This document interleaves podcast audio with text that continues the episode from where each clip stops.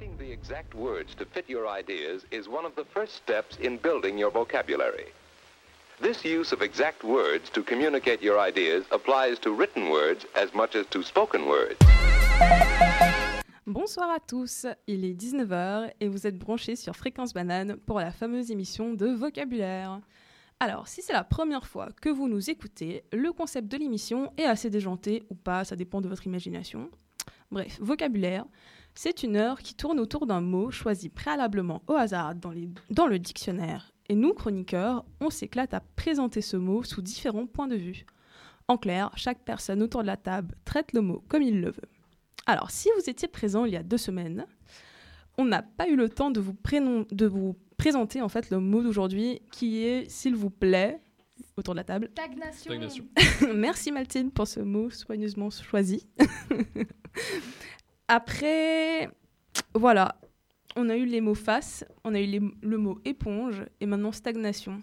Et là, on se dit deux choses en tête. On est très mal chanceux autour de la table, vous n'êtes pas d'accord? Ouais, Ah, totalement. oui. C'est ouf. Parce que franchement, euh, stagnation, on va pas. On a, on a chômé ou pas? Ouais. On n'a pas chômé. On a des chroniques de qualité, bien sûr, comme toutes les. Exactement. Alors avec moi ce soir autour de la table, pour le mot stagnation, on a Mathilde. Bonsoir Mathilde. Bonsoir. On a Jérémy. Hello. On a Aurélia. Hello. On a la toute, toute première émission avec Garance. Salut. Et à la régie, on a Federica. Hello. Et bien sûr avec moi, l'animatrice Jennifer. Pete, you express your ideas very well. But here, the words you use, they sound good, and uh, they seem to be say what you mean. Where did you learn all those words? Words, words, words? Alors, le mot stagnation, désignant un état d'immobilité fâcheux ou d'inactivité, vous fait penser à quoi autour de la table? Comme ça, là, si je vous dis stagnation.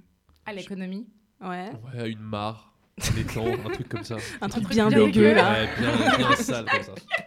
de la vase, un truc. Ouais, ouais, un truc où on veut pas mettre les pieds dedans, quoi. Exact. Et Mathilde, ça te fait penser à quoi? Euh, du surplace. Ok, d'accord. Donc, euh, on va commencer avec, il me semble, Mathilde, une chronique exact. qui va être assez sympatoche, il me semble. Eh oui.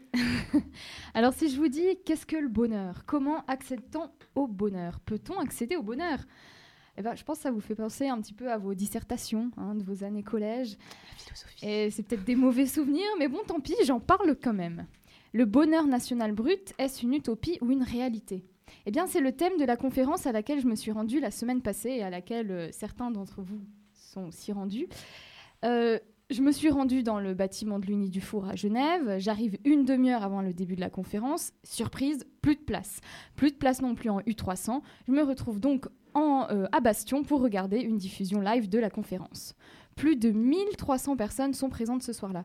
La présence de l'essayiste agriculteur et romancier Pierre Rabhi et de l'ancien Premier ministre du Bhoutan, Jijmi I Tinli, y est très, certainement- très certainement pour quelque chose. Euh, le premier discours est celui de l'ancien Premier ministre du Bhoutan. Euh, il monte sur l'estrade, il porte un go brun rayé. Un go, c'est un habit traditionnel du Bhoutan. L'ancien Premier ministre sort sa tablette numérique et c'est sur cette tablette qu'il lit son discours pendant environ un quart d'heure. Dans sa prise de parole, Jijmi Itinli tentera d'expliquer comment est-ce qu'on calcule le bonheur. Je ne sais pas si vous en avez déjà entendu parler, euh, mais le, bonheur, euh, le Bhoutan calcule le bonheur national brut. Oui, dans Ouais. son IDH. Ouais, ouais. Et cela depuis 1972. Le bonheur national brut, ou BNB, est très complexe à compter et regroupe neuf éléments qui conditionnent le bien-être et le bonheur. Parmi ces éléments, on compte par exemple la santé, l'éducation, le niveau de vie, la diversité culturelle et j'en passe. Puis des données sont calculées à l'aide d'indicateurs, de variables et de formules que je ne citerai pas ici pour des raisons qui me semblent évidentes lorsqu'on connaît mes compétences mathématiques. Ces données sont calculées au niveau de l'individu, de la famille, de la communauté, du secteur et plus largement des régions. Le Bhoutan remplace d'une certaine façon le PIB que nos sociétés capitalistes euh, connaissent très bien par ce BNB, même si, soyons précis, le PIB est tout de même utilisé pour calculer certaines variations économiques du BNB. L'ancien Premier ministre du Bhoutan a fait un véritable plaidoyer pour le bonheur national brut. Ce sont les mots du maître de cérémonie Xavier Collin que j'utilise ici. L'ancien Premier ministre nous a aussi servi une vision très idéaliste sur son pays et sur l'impact du BNB. Le problème que j'ai rencontré, et qui a peut-être été d'ailleurs le, vôtre, vous qui étiez présente, c'est que je ne connaissais pas très bien la situation du Bhoutan et que je n'arrivais donc pas à prendre du recul, à mettre en perspective ou à critiquer ce qu'il ce qu'il disait. Et c'est peut-être le problème lorsqu'on est face à un homme politique. Alors, je vais donc plutôt m'intéresser au discours euh, du romancier et agriculteur Pierre Rabhi. Pierre Rabhi, lui, s'est intéressé à la question du comment accéder au bonheur et qu'est-ce que le bonheur. Personnellement, j'écoute, je regarde et lis Pierre Rabhi depuis très longtemps, mais pour ceux qui ne le connaissent pas encore, Pierre Rabhi, en une anecdote, c'est ça. Maestro. Où est-ce que cet asservissement se poursuit, mais sous des formes de liberté? On est libre, hein, on est libre d'avoir un salaire, sauf que ça instaure un système carcéral où de la maternelle à l'université, vous êtes enfermé.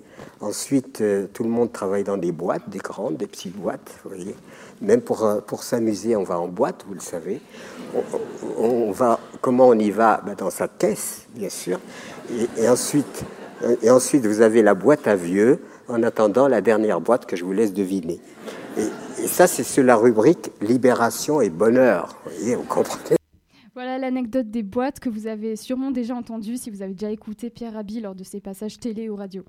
Pierre Rabhi débute, débute pardon, donc son discours en parlant de son enfance. Il explique qu'il a été confié à une famille française, lui qui est né en Algérie. Il parle de cette société dite du bonheur, alors que lui l'a trouvé plutôt esclavagiste. Puis, il explique son échec à trouver une définition du bonheur et finit par rejoindre les mots de Socrate qui sont, attention, tout ce que je sais, c'est que je ne sais rien. Pierre Rabhi critique ensuite une certaine société. Il explique que nous sommes subordonnés à une logique qui est illogique. Pourquoi, par exemple, consacrer un budget si énorme aux armes et à la guerre et si peu en faveur de l'écologie? D'après lui, nous sommes enlisés dans cette logique illogique dès la naissance. Devenant grand, on la fuit, parfois en prenant des anxiolytiques ou d'autres substances que je ne citerai pas à l'antenne. Rabbi vante ensuite les valeurs et la beauté de notre planète Terre. On a tout pour vivre heureux sur cette planète, dit-il. Malheureusement, l'homme annule et repousse ce bonheur par des comportements irresponsables. Il faut arrêter de stagner dans cette idée du plus riche est égal au plus heureux. Du plus on a de biens matériels, plus on est heureux. Vous connaissez la petite histoire du pêcheur qui, un jour, a un pêcheur qui est en train de, comment dire, il a fini son boulot, il est là, tranquille, etc. Il fait sécher ses filets. Un monsieur très sérieux passe, lui dit au pêcheur, Monsieur, la barque là-bas, elle est à vous? Il dit oui, Oh, mais elle est petite. Euh, et, vous pourriez en avoir une plus grande quand même. Et après? Bah Après, il va de soi que vous allez pêcher plus de poissons. Et ça bon. Et après? Bah Après, vous allez pêcher tellement de poissons que vous allez acheter un petit bateau. Voilà, vous allez embaucher des gens. Et après? Et, ben, et après, vous savez, vous même acheter un plus grand bateau. Et après? Et après, ben, vous vous reposerez. Ben, C'est ce que je suis en train de faire. après cette euh, petite anecdote, Pierre Rabhi se penche ensuite sur un sujet qui a teinté tout son discours, j'ai nommé l'écologie. Et là, quel plaisir de l'entendre parler sur, euh, de ce sujet. Il réexplique la façon dont certains hommes, souvent du Nord, ont contraint d'autres à cultiver de façon à entrer dans une économie mondiale, la façon dont ces paysans meurent maintenant de faim, de faim pardon, la façon dont le bonheur financier qu'on leur avait promis a finalement fini par les tuer. Les jeunes quittent la campagne, rejoignent les villes, la demande en combustible augmente, des arbres sont abattus, le phénomène de désertification s'accroît, la surface du sol se clarifie, l'eau devient alors maléfique à la terre, bref, un cercle, un cercle vicieux, bref, on se détruit. On persiste à croire que le bonheur se limite au matériel, on persiste à croire qu'on sait ce qu'est le bonheur. Pourtant, n'est-ce pas du malheur que l'on crée à la place? Deux nations sont en conflit, l'une est victorieuse et elle va festoyer la victoire, mais elle oubliera qu'elle a commis énormément de torts aux vaincus. Donc, euh, ce qui veut dire que le, bonheur est, pour moi une chose extrêmement à définir et relative, et qu'elle ne peut pas se construire en aucun cas sur la difficulté qu'on inflige à d'autres. La morale de l'histoire, c'est peut-être la légende du colibri expliquée par Pierre Rabhi. C'est une légende, légende amérindienne qui, euh, qui dit que eh bien, euh, il y a eu un incendie de forêt et tous les animaux étaient atterrés, ne savaient plus que faire face à cet incendie. Et par contre, le petit colibri qui est magnifique, on, le confond presque avec un, on appelle ça l'oiseau mouche, il a une autre caractéristique, c'est qu'il flirte beaucoup. Qu'il fréquente énormément les fleurs. Il est toujours le bec dans les corolles de fleurs et il, il voltige comme ça. Alors lui, à l'occasion de, ce- de cet incendie, ben, il, il- il- il ne renonce pas. Il va prendre quelques gouttes d'eau euh, dans la rivière et il vient les jeter sur le feu. Et à un moment, il repart, donc il s'active. Et à un moment, le, tatou, énervé par ce mouvement, lui dit Mais, qu'est-ce que tu fais, colibri? Tu sais bien que tu ne pourras pas éteindre le feu avec, avec tes gouttes d'eau. Et le colibri qui répond Je sais, mais je fais ma part. Alors je compte sur toi, toi qui nous écoutes, fais ta part et ne stagne pas.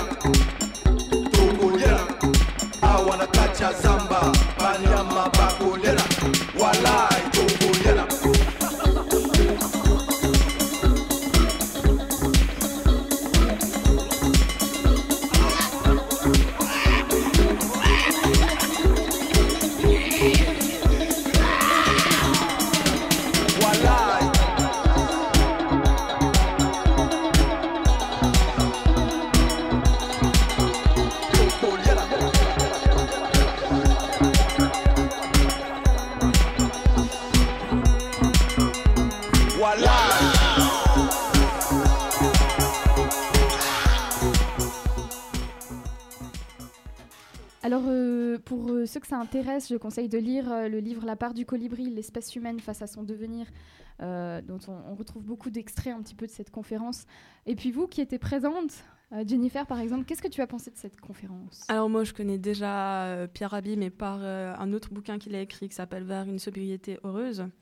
Et ben, je suis un peu une grande fan comme toi. mais euh, en fait, c'est quelqu'un qui a une prestance et une sagesse incroyable quand il arrive sur scène. Et puis, il est assez drôle. Et puis, son discours est juste totalement cohérent, surtout quand nous, on est jeunes et que on est confronté à une digitalisation du monde. Et puis, on vit dans un monde libéral, capitaliste, et puis où la, maximisation du profit est le truc à faire euh, en premier dans notre vie. Donc, je pense que c'est un retour aux sources qui est totalement correct.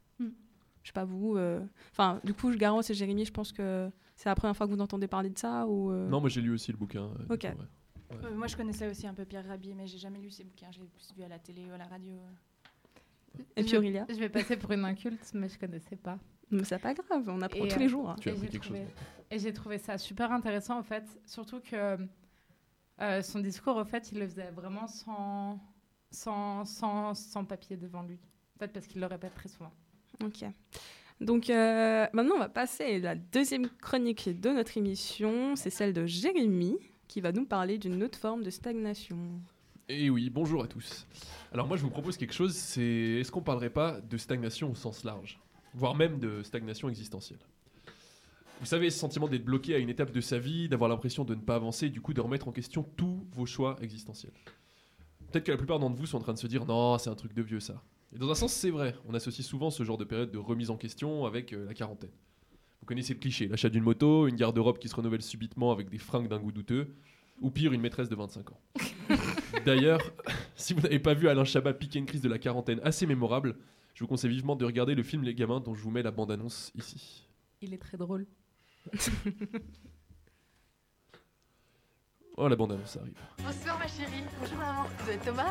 Thomas c'est son père. Il n'a pas lâché son écran depuis trois mois. Thomas et moi, on va se marier. C'est fabuleux, je suis trop contente. Je vais vous aider. Moi, je pense qu'au-dessus d'un certain âge, on devrait quand même repasser son permis. Je pense qu'au-dessous d'un certain âge, on devrait un peu fermer sa gueule. Putain, canapé de merde là. Putain, sa couleur, c'est même pas une couleur, c'est un message. Message qui dit viens voir des chiffres et des lettres, viens voir d'Eric. Tu veux avoir une vie digne de ce nom? Thomas Répard. Qu'est-ce que tu fais là? Et je me barre. Chaud les marrons? C'est pas ça la vie Mais t'es un malade Bon allez, on se fait une sortie ce soir Allez, retour à l'adolescence, quoi. Je vais faire ce que j'aurais dû faire depuis longtemps. M'amuser un peu et profiter. D'ailleurs, j'ai commencé à me trouver des petits plans cul. Ok, maman. Moi, j'en ai ma claque. J'en peux plus d'avoir affaire à des, à des gamins. Eh les gars, les gars, c'est pas du shit. Mais putain, Gilbert, ils ont 8 ans. Voilà, du coup, si vous l'avez pas vu, euh, bah, je vous le conseille.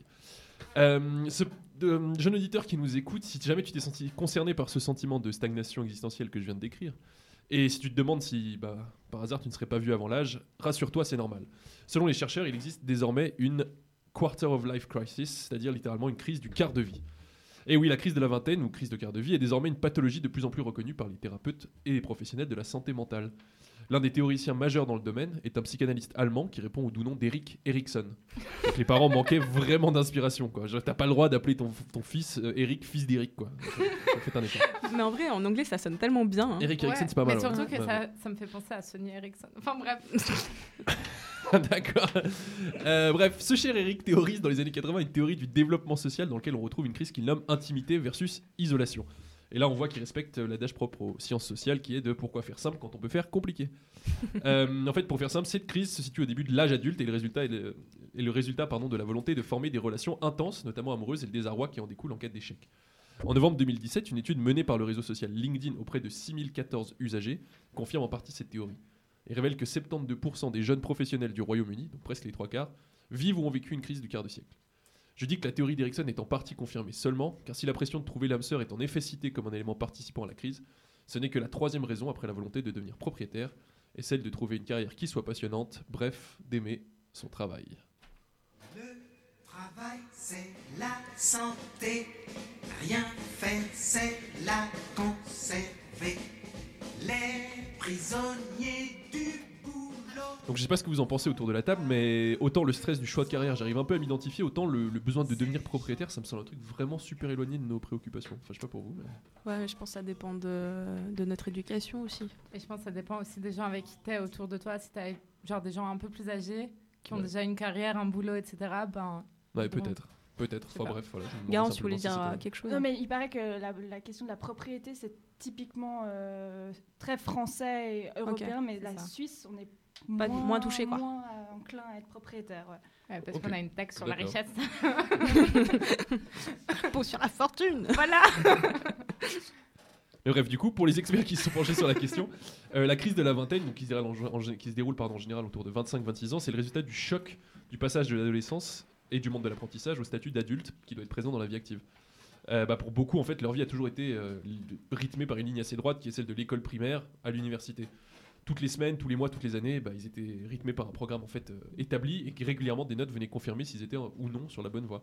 Et là, paf, du jour au lendemain, diplôme en poche, un monde de possibles s'ouvre à eux et sans personne pour leur dire s'ils le font bien ou pas. Il suffit que le patron euh, soit pas quelqu'un qui parle beaucoup, par exemple, et un employé peut rester des mois dans son coin à faire son job euh, de son côté, sans savoir s'il bosse bien ou pas. Il y a des gens aussi qui ont beaucoup aimé la théorie, qui ont travaillé pendant des années, puis un jour ils se retrouvent face à la réalité d'un travail bah, qui leur convient pas du tout. Ainsi, dans la même étude, en fait, 31% des gens ont l'impression d'avoir perdu plusieurs années de- dans leur travail, dans le monde du travail. Et parmi eux, 34% ont déménagé pour tenter leur chance ailleurs, 35% ont complètement changé de carrière et 22% ont donné leur démission sans avoir un autre boulot prévu derrière. Donc ce sont des chiffres effrayants, mais ils sont aussi rassurants, puisque finalement, si vous, vous avez déjà rêvé de tout plaquer pour aller élever des chefs dans le Larzac, ou de vivre de votre poterie, ou devenir jongleur dans un cirque itinérant, Ou faire de la radio. ou faire de la radio, voilà. et bah du coup, euh, vous n'êtes pas tout seul. Alors du coup, en bon chroniqueur qui souhaite aider les deux auditeurs qui me restent, j'ai lu attentivement les solutions qui sont proposées à la fin de l'étude. Alors apparemment, il faudrait, solution numéro 1, arrêter de se comparer avec les autres. C'est vrai qu'on a toujours tendance à se comparer aux gens qui réussissent, les gens les plus doués de notre entourage. Surtout avec les réseaux sociaux. C'est ça, bah justement avec les réseaux sociaux, moi je vous conseille d'aller voir le mec qui était cool à l'école quand, il avait, quand, quand vous aviez 13 ans, tu vois. Parce que lui, probablement, et c'est la règle universelle du mec qui est cool quand il a 13 ans, ça devient un gros loser quand il en a 22, euh, je vous promets que vous allez être réconforté. La solution numéro 2, c'est de prendre le temps pour identifier la cause de la crise. Vous pouvez par exemple aimer ce que vous faites, mais ne pas voir d'avenir dans ce que vous êtes en train de ce que vous avez entrepris. entrepris pardon. Dites-vous à ce moment-là qu'on est on recommence à presser des vinyles et que la coupe mulet est en train de revenir au goût du jour, donc euh, c'est pas complètement terminé. Et la Solution et la banane aussi, c'est vrai. Solution numéro 3, soyez gentil avec vous-même. C'est vrai qu'on a souvent tendance à être bien trop dur avec soi-même, beaucoup plus qu'avec les autres. Je sais bien que si quelqu'un me parlait aussi mal que la petite voix qui est dans ma tête, Mm. je pense que je serais assez rapidement euh, bah, mon pire ennemi finalement. Euh, petite note au passage, les mecs qui écoutent de la musique à fond dans le bus ou ceux qui portent des lunettes de soleil en boîte de nuit, soyez moins gentils avec vous-même. Parce que vous, vous êtes des gros cons. par. Oh non Euh, Solution numéro 4, parler avec d'autres gens. Parce que parfois être trop proche du sujet soi-même empêche de prendre la distance nécessaire, un peu de recul pour analyser que finalement votre vie elle est pas, elle est pas si nulle que ça. Petite note pour compléter celle d'au-dessus, ne parlez pas aux gens qui mettent de la musique dans les transports publics ou ceux qui portent des lettres en boîte de nuit parce que eux ils en valent pas la peine. Solution numéro 5, faites des recherches. Et bah oui, si ça va pas euh, si ça ne va pas, demandez-vous ce que vous pouvez faire pour y remédier. Google est ton ami. C'est vrai, parce qu'une excellente chronique radio ne vous tombera pas toute cuite dans le bec à chaque fois que vous aurez des problèmes, évidemment. Bref, vous l'aurez compris, si j'ai lu avec attention ces conseils, c'est que bien sûr, euh, je vis, je vis moi-même un petit peu la crise de la vingtaine. En même temps, j'ai 25 ans, un parcours scolaire classique, sans écueil, qui fait pas rêver, mais qui est pas trop mauvais. Je termine un master qui me qualifie pour pas mal de boulots différents, sans vraiment savoir ce que je veux faire par manque d'expérience. Donc j'ai beaucoup de chemins différents qui s'ouvrent en, fa- en face de moi, mais en même temps, j'ai un peu l'impression d'être pris dans une espèce de stag- stagnation constante depuis quelques mois. Même ville, même maison, euh, même chambre depuis que j'ai 5 ans, toujours les mêmes têtes, on parle toujours du même sujet. Bref, finalement, c'est peut-être ça la crise de la vingtaine, cette espèce de tiraillement entre la monotonie d'un quotidien dont on est lassé et qu'on pourrait bientôt quitter et le futur inconnu qui s'ouvre à vous. Alors évidemment, on cogite, on réfléchit sur le sens de sa vie, puis du monde, puis celui de l'univers, et paf, sans crier gare, c'est la nausée. Pas celle de jeudi passé à 3h du matin au, au sortant du Noctan, ça c'est pas celle-là. Je parle de celle de Jean-Paul. Il y a quelqu'un qui a rigolé autour de la table parce qu'il y a quelqu'un qui connaît le Noctan très bien. Euh, cette espèce de sentiment de contingence quand vous réalisez la gratuité de l'existence, l'absence de sens inhérent à la vie. Et oui, ça peut être très dur de retrouver un sens à son travail ou de finir ses études après ce moment-là. On se retrouve coincé, euh, à scoltiner euh, toute une panoplie de sentiments existentialistes. On va reparler un petit peu de philo. Euh, une espèce de cercle vicieux infernal. On parle de l'angoisse de Kierkegaard, ce ver- vertige des possibles à l'absurde de Camus. Ce choc entre le besoin de clarté de l'esprit humain et le silence de l'univers qui nous entoure. Et on se demande qu'on va faire pour réintégrer le monde de ceux qui savent. Vous savez, ceux qui savent. Ces gens-là qui n'ont jamais l'air de se poser de questions sur leur vie, qui savent toujours, depuis toujours, ce qu'ils vont faire, euh, qui vont être huissiers de justice ou de proctologues. Enfin, ces gens qui aiment bien te la mettre, finalement. Enfin, te mettre la haine, bien sûr. Alors, je vais pas avoir la prétention de vous livrer la clé de la réussite, mais simplement de vous donner à réfléchir sur la métaphore peut-être la plus célèbre de Camus. Dans son essai Le mythe de Sisyphe, il compare la condition humaine à celle de Sisyphe condamné à un châtiment absurde, pardon, poussé inexorablement un lourd rocher en haut d'une pente pour inévitablement le voir rouler jusqu'en bas une fois arrivé au sommet. Nous avons toujours tendance à voir Sisyphe comme un condamné tourmenté à l'idée de pousser son rocher jusqu'à la fin des temps. Pourtant, nous dit Camus, lorsque Sisyphe redescend vers son rocher, il redevient libre de réaliser l'absurdité de sa situation. Et à ce moment-là, il peut parvenir à un état d'acceptation. En somme, et amis philosophes, vous me pardonnez cette simplification, il n'est pas condamné à être triste, simplement condamné à pousser le rocher. Et ce faisant, il se révolte contre sa condition de condamné. Camus nous dit, je cite, il faut imaginer Sisyphe heureux. Bref, Sisyphe devient l'homme révolté par excellence. Je sais pas si j'étais super clair, mais je peux vous résumer ça en quelques mots. Ne vous en faites pas trop, arrêtez de vous comparer aux autres. Rappelez-vous que personne n'a la réponse et qu'on fait tous plus ou moins semblant de savoir ce qu'on fait. Vous l'aurez compris, amis auditeurs, arrêtez de stagner, devenez décisif heureux et révoltez-vous.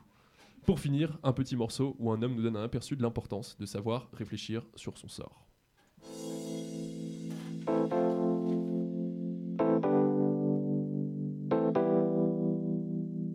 Situation,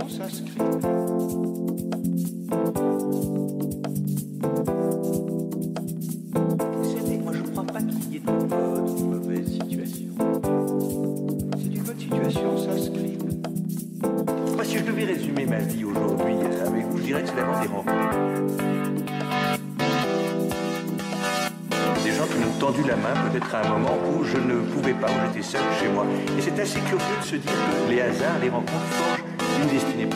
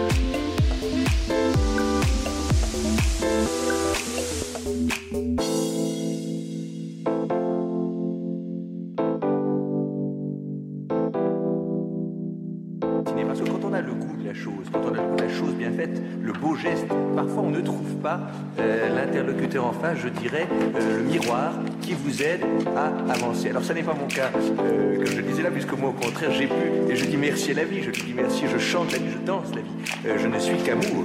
Et finalement, quand beaucoup de gens aujourd'hui me disent mais comment fais-tu pour avoir cette humanité? Eh bien je leur réponds très simplement, je leur dis c'est ce goût de l'amour, ce goût donc qui m'a poussé aujourd'hui à entreprendre une construction mécanique, mais demain qui sait euh, peut-être simplement à me mettre au service euh, de la communauté, à faire le, don, le don de,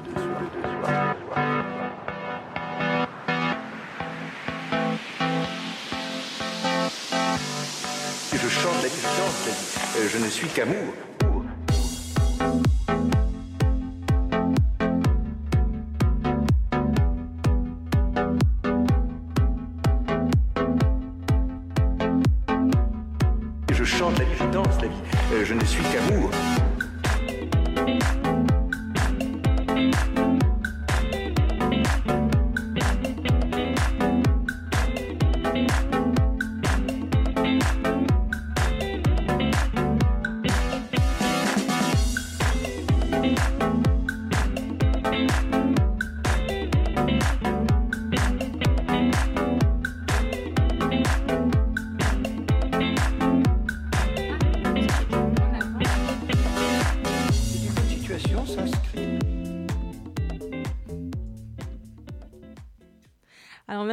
Pour cette petite chronique. Alors est-ce qu'autour de la table, vous avez eu des problèmes existentiels de ce type À part Jérémy du coup?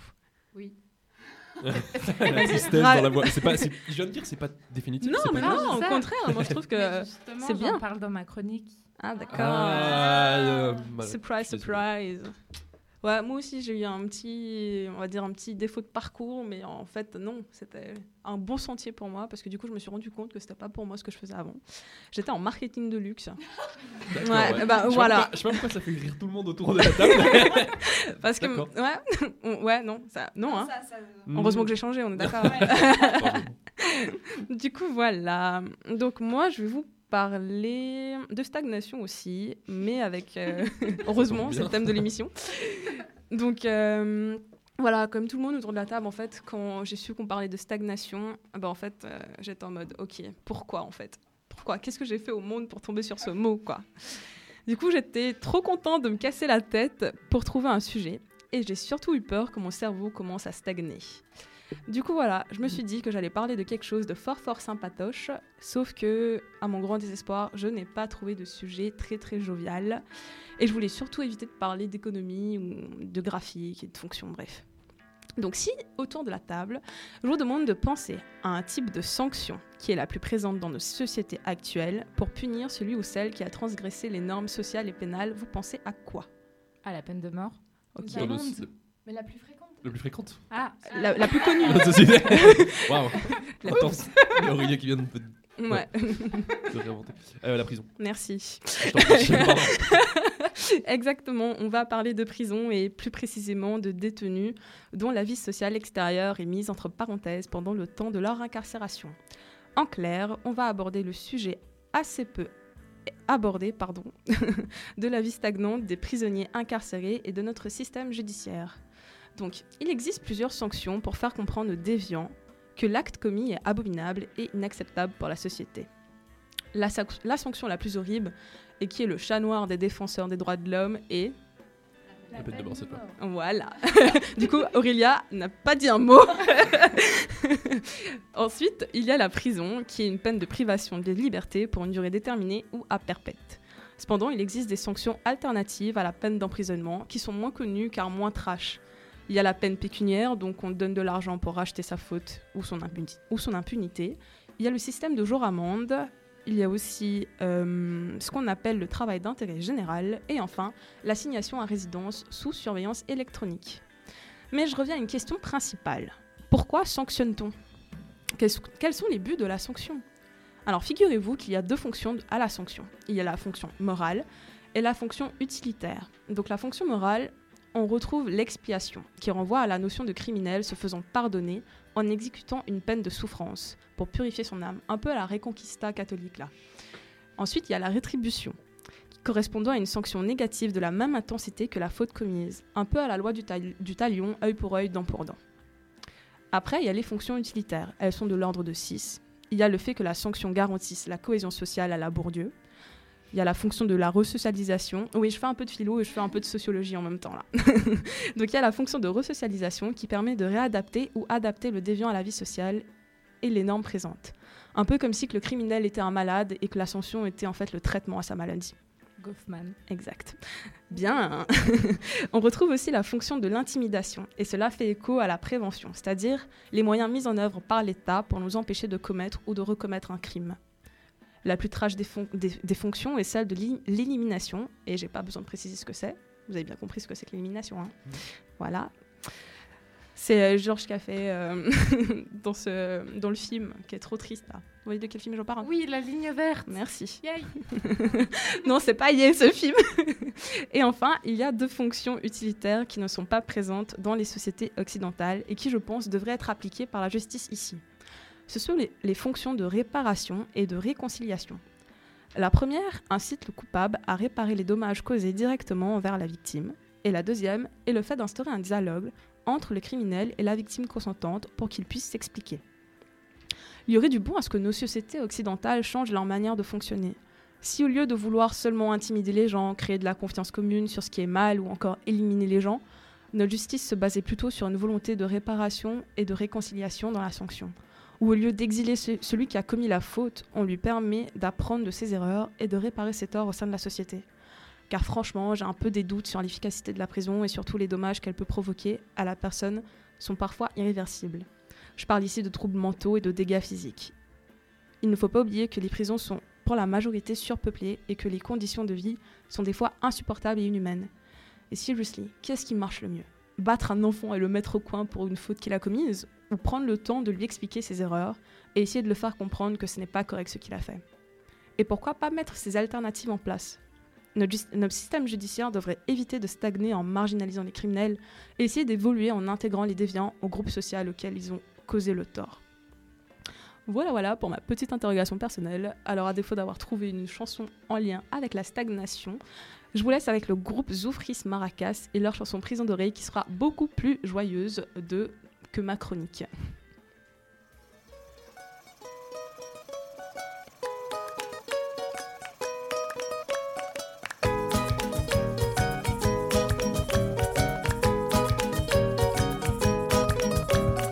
Moi faire musique comme liberté.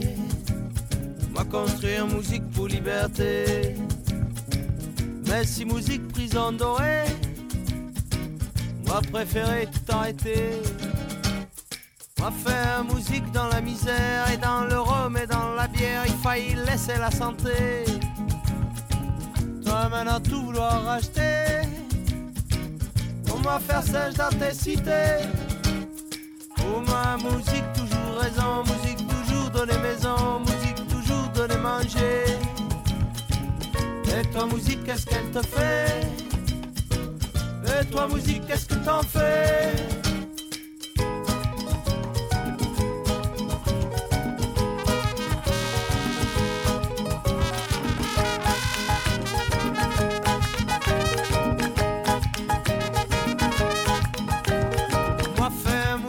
Liberté, construire musique pour liberté, pour faire le tour de la terre. Et dans le rhum et dans la bière qui taille, laisser la santé, pour faire rigoler mes frères, pour faire respirer mes frères, pour faire libérer mes frères. Et ta musique prison dorée, tu sais où tu peux te la carrer.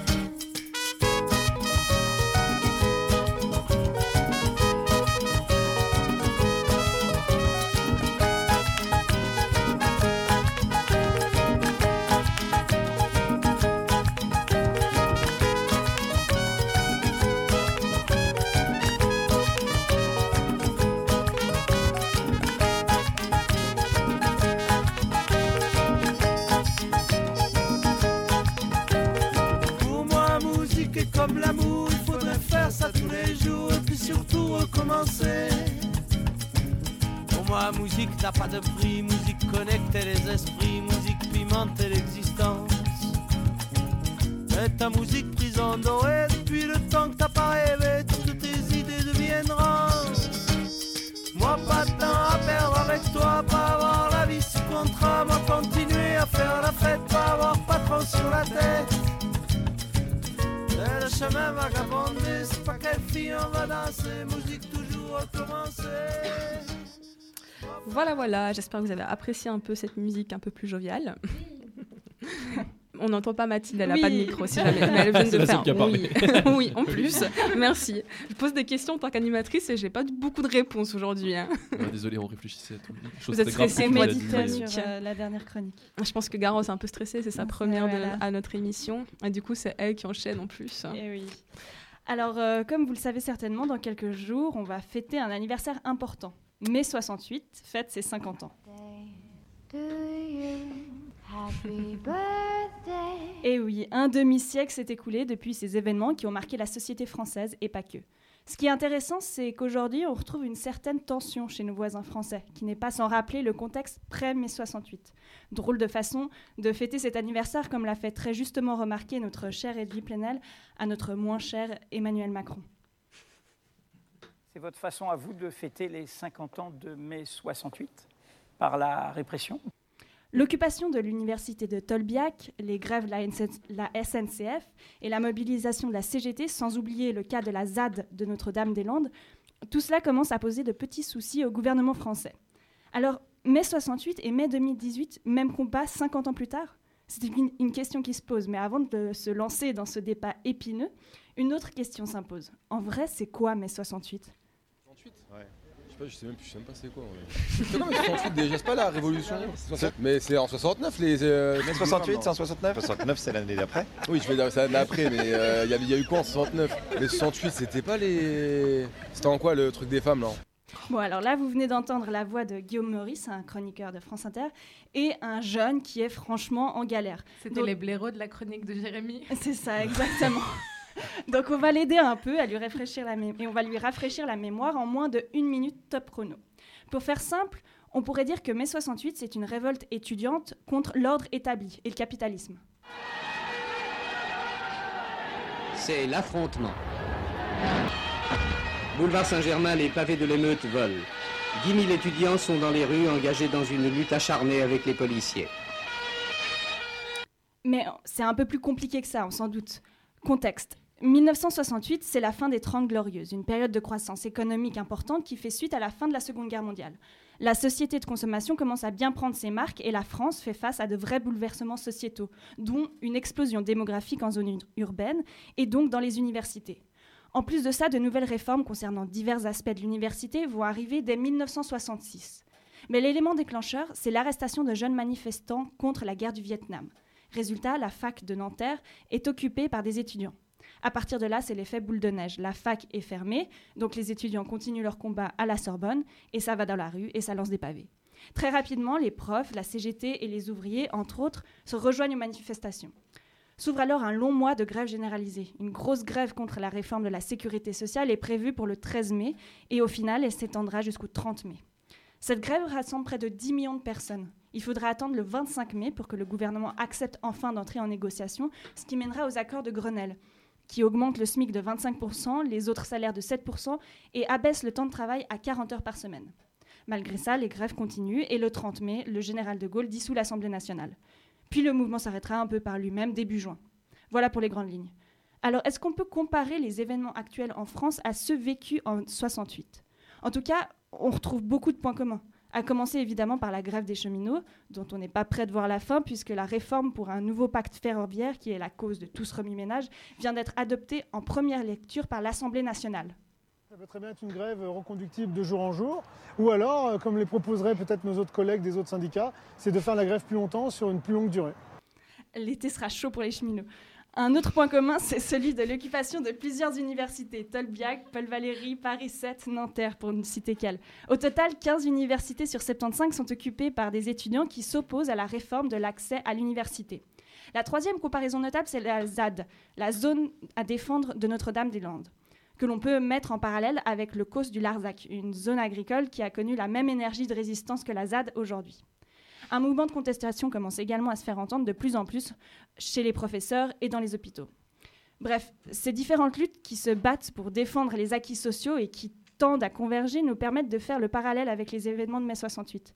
Sommes-nous donc face à une stagnation des luttes pour les acquis sociaux? En tout cas, nous sommes bien face à une stagnation de l'utopie 68arde. Et c'est peut-être bien ce perpétuel retour à un printemps devenu iconique qui nous empêche aujourd'hui d'aller de l'avant. Je vous laisse méditer sur euh, la chaleureuse voix de Claude Nougaro. mais, mais, Paris, mais, mais, mais, mais, Paris. Mais, mais, mais, Paris, mais, mais, mais, mais, Paris.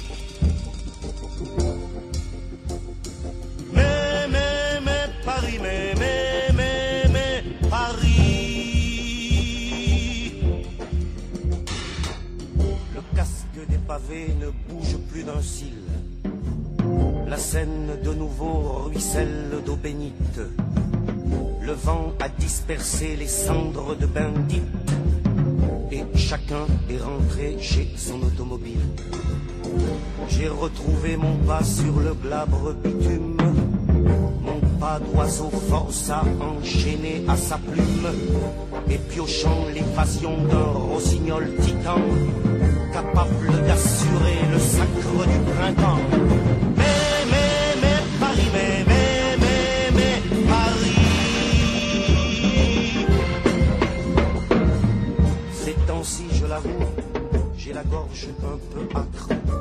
Le sacre du printemps sonne comme un massacre. Mais chaque jour qui vient embellira mon cri. Il se peut que je couve un Igor Stravinsky.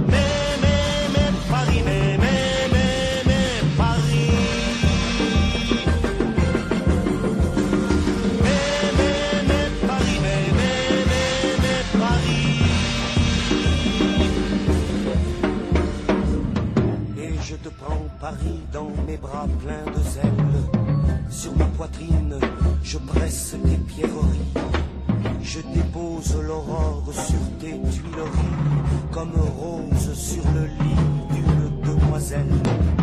Je survole à midi des six millions de types. Ta vie à ras le bol me filera des tripes. J'avale des quartiers aux couleurs de pigeon. Intelligence blanche et grise religion. Mais, Paris,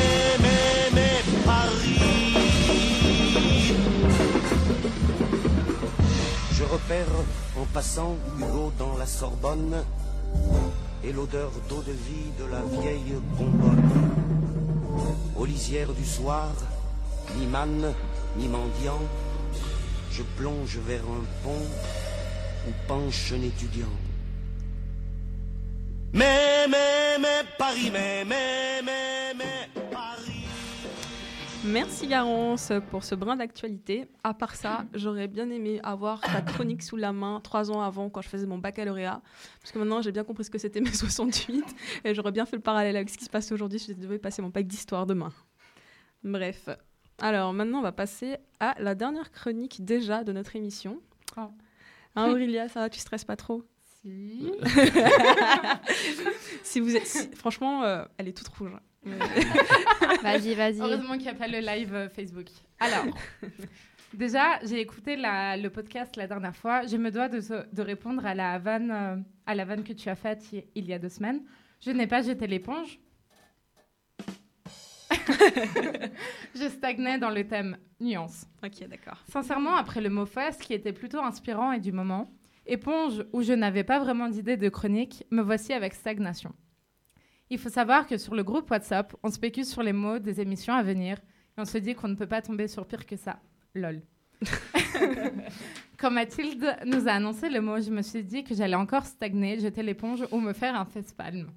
Tellement- elle, a, elle a repris tous les mots de les émissions.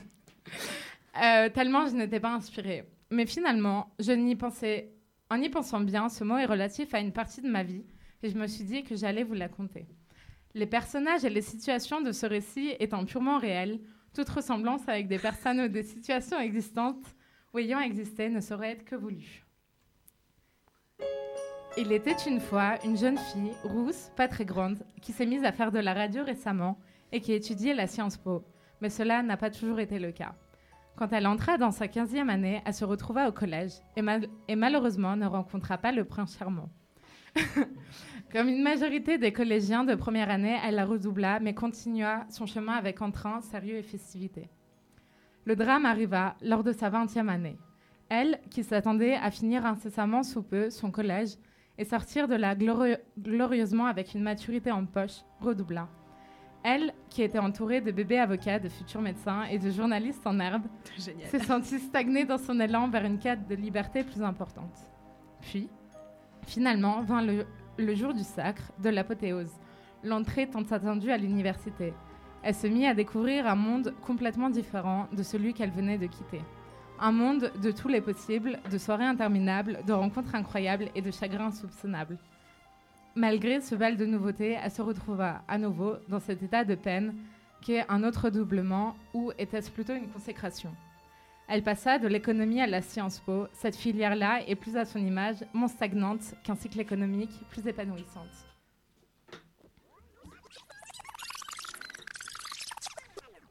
Revenons à notre émission.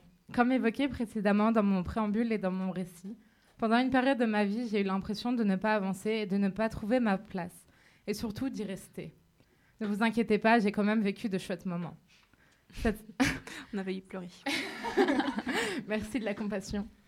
Cette, sens- cette sensation de ne pas avancer de rester stagnante m'a rappelé un élément de cours que j'ai vu à différentes reprises, le plafond de verre. C'est un terme datant de la fin des années 70. Cela consiste à mettre des freins dans la promotion des femmes dans les structures hiérarchiques. C'est un, Pardon. C'est un obstacle dans l'évolution de leur carrière au sein des entreprises et limite leur accès à des postes à responsabilité. Les femmes sont touchées par ce phénomène lorsqu'aux alentours de 35 ans, elles décident de faire le choix d'avoir des enfants. Dans un certain sens, les femmes, quand elles prennent cette décision de devenir mères et ainsi privilégiant la famille à la carrière, se retrouvent dans une position stagnante. Position stagnante qui est défendue par la directrice opérationnelle de Facebook, Sheryl Sandberg, dans une conférence TED se nommant Pourquoi nous n'avons que trop, que trop peu de dirigeantes? Cheryl s'indigne du fait que les femmes, quand elles sont à la table des décisions, ne lèvent pas assez la main et ne prennent pas assez de risques dans leur carrière. Je rends la parole à Jen en vous laissant avec un extrait de Drumming Song de Florence and the Machine.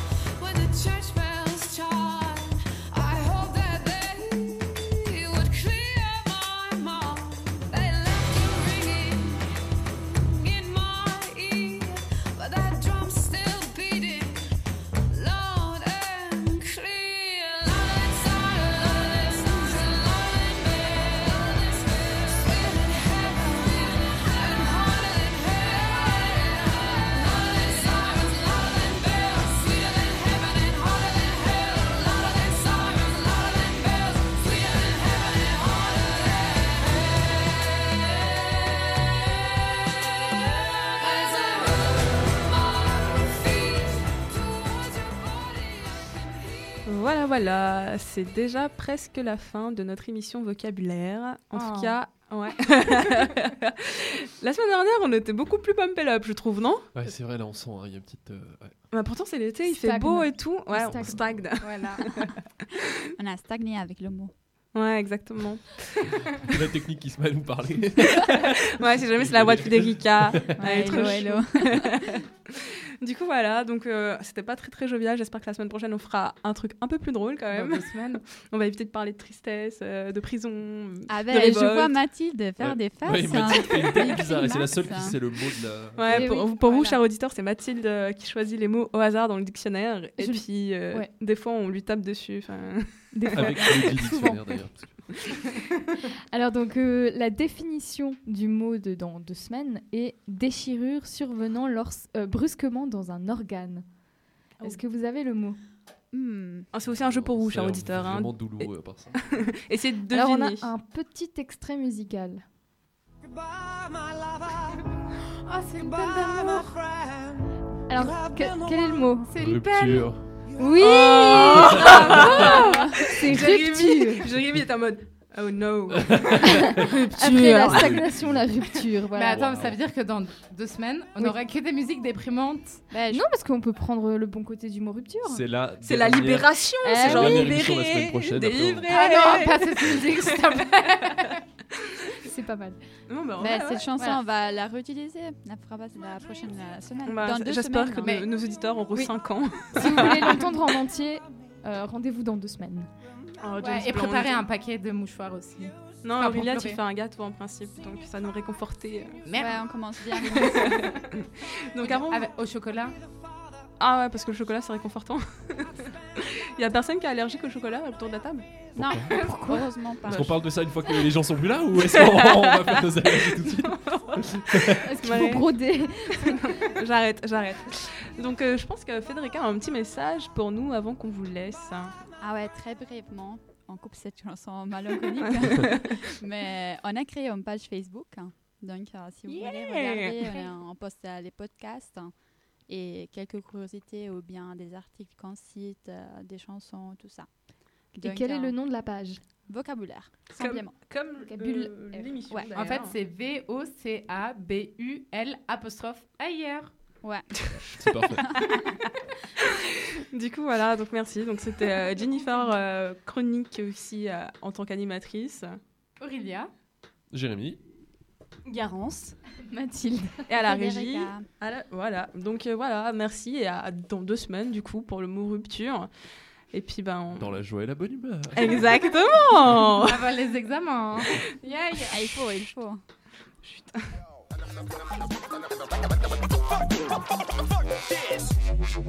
Too many words. Nobody can learn all those words. I'm going to bed, bed, bed.